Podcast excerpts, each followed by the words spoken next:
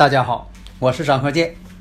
自从我们周易五行播出以来呀，大家呢啊对这个周易五行的预测呀这样的神奇，对我们的祖先文化呀表现出了敬仰和浓厚的兴趣，所以很多听友朋友啊一致要求说能不能啊开辟一个专业课程，因为呀大家呀都想学习我们的祖先文化呀需要继承和发展。基于这种考虑，所以我就开辟了另一套节目《五行大讲堂》。这五行大讲堂啊，包括了八字的分析、悬空风水如何去分析判断，以及我们的六爻课程。如果大家已经拥有了五行大讲堂的课程，这个内容呢是比较全面的，它包括了单独成集的。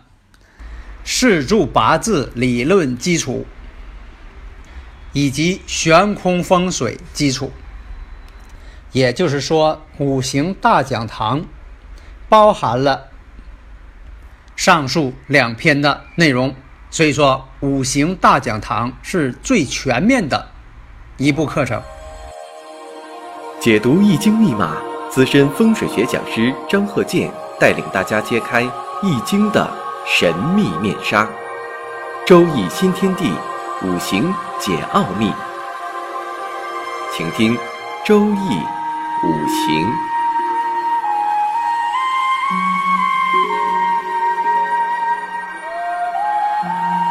上山微电台荣誉出品。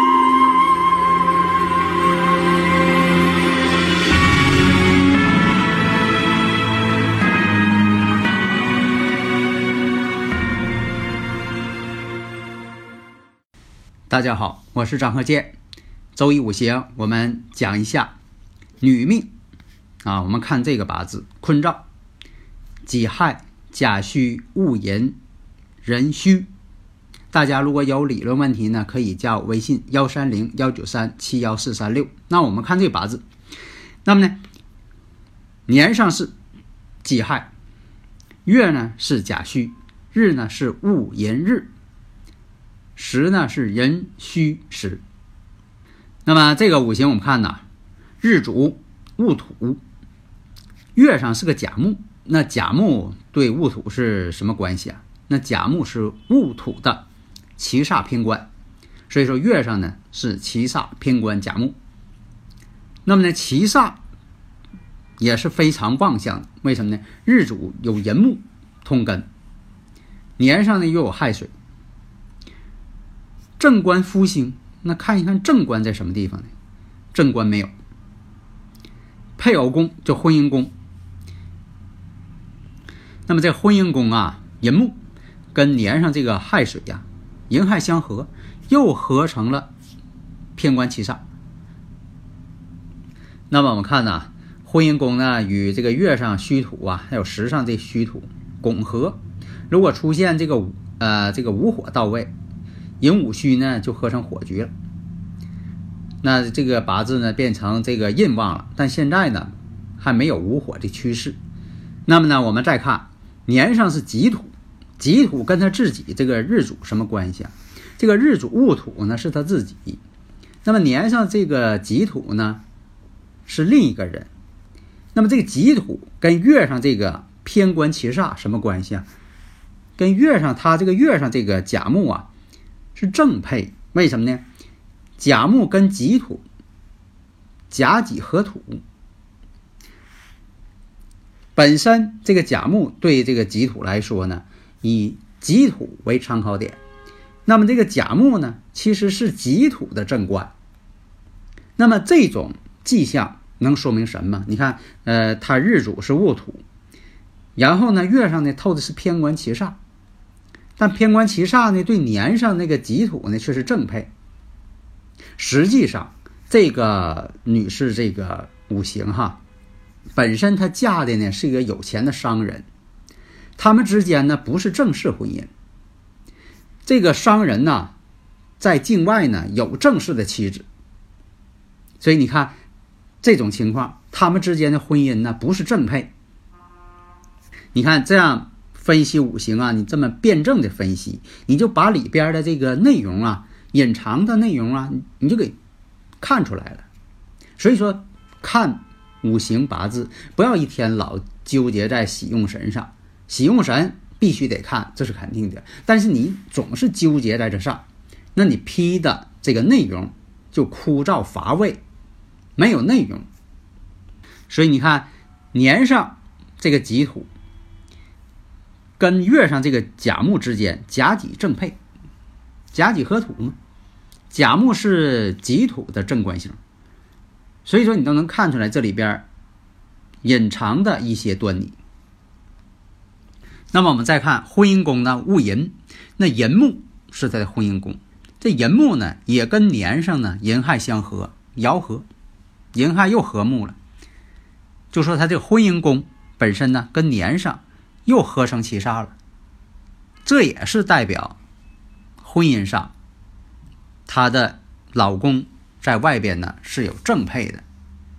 所以现在啊，我听的有些这个听友朋友啊，总是给我来一些微信呐，或者是一些咨询方面的啊，思路呢总是有局限性。你看说，哎呦，这个年上有个劫财，哎呀，这个劫财帮身啊，两个虚土也帮身。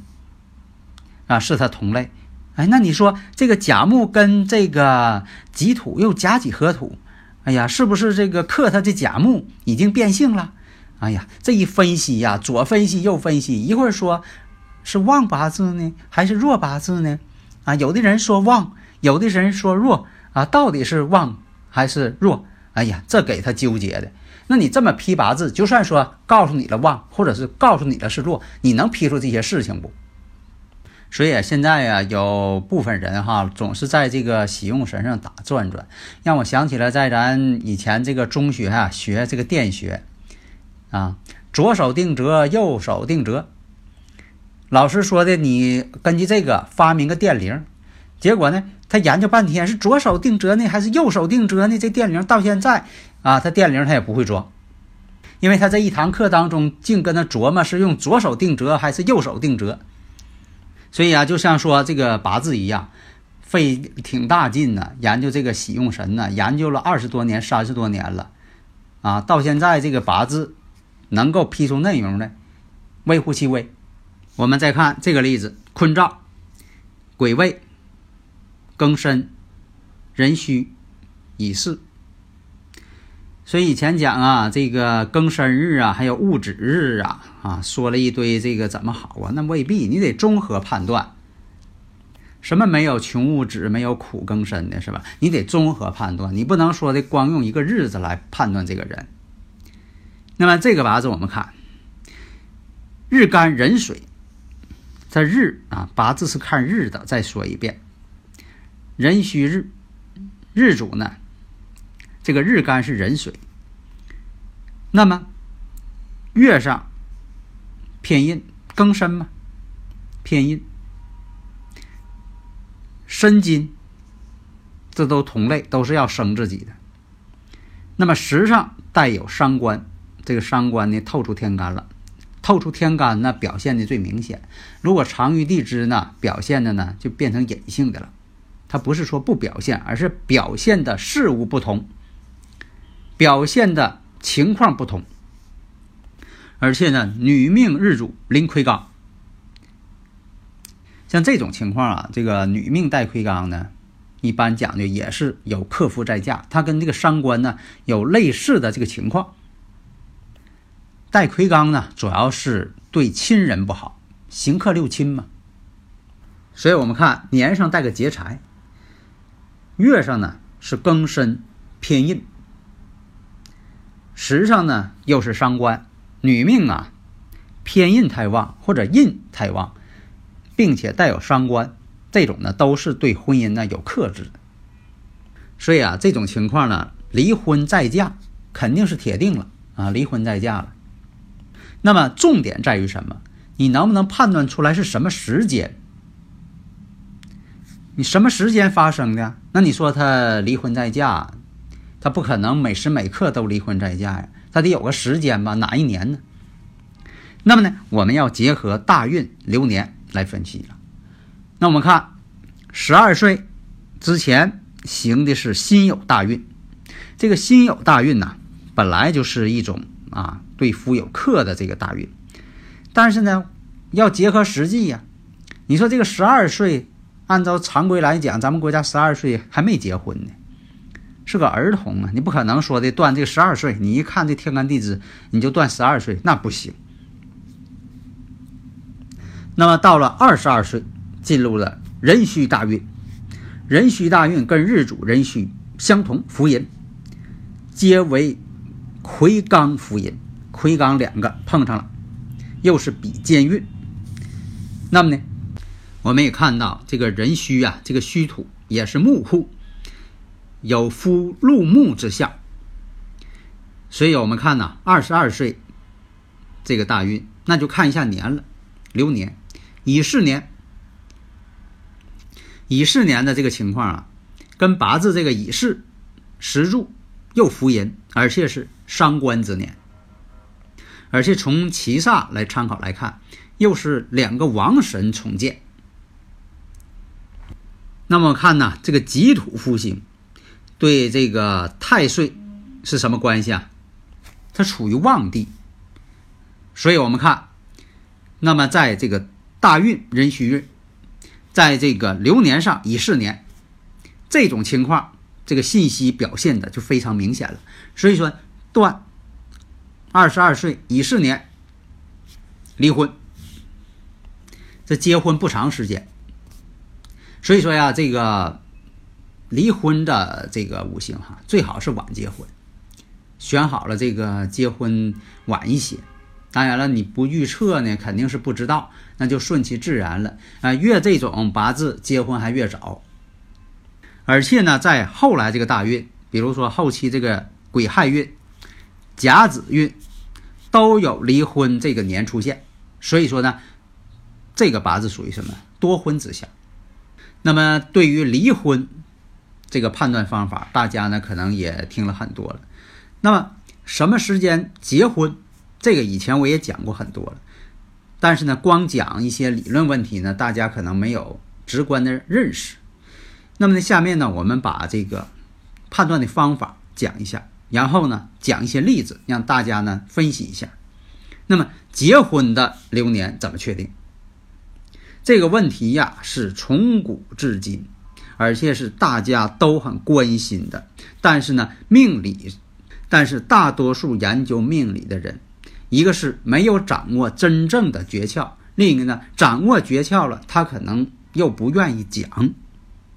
但是呢，有个问题，就像以前我也经常讲的，这个结婚用什么来判断？在古代呀，结婚呐，入洞房啊，是一回事儿。现在呢，你说是登记领证算结婚呢，还是说这个入洞房算结婚呢，还是说这个呃举行结婚典礼算结婚呢？所以说呢，这个标准呢不统一了。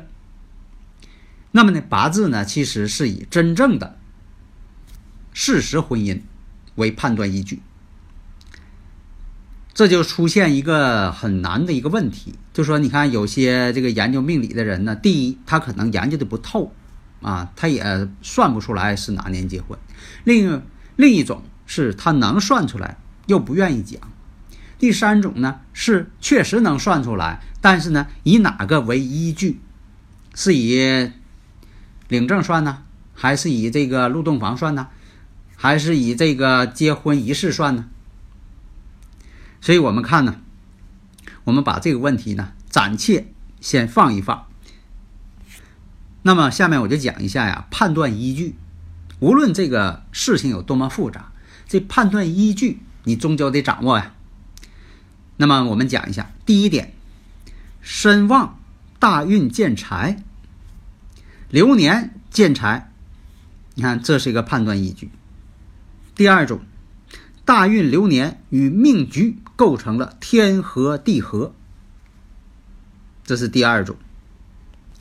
第三种，男命这个男命局啊当中财星弱，逢到财旺的时候，你像财临陆地旺地。第四种，女命夫星弱，你看这个偏官呐、正官呐，夫星太弱了。逢到这个夫星临旺地、临禄地啊、临官地旺的时候，这算一种。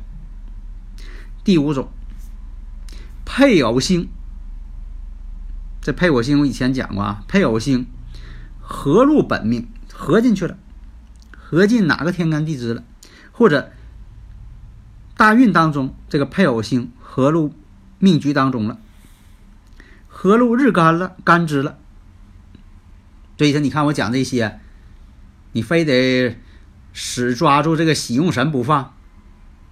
所以说我都想问问这个死抓住喜用神不放的人了。就算说告诉你了喜用神了，你能判断出来什么？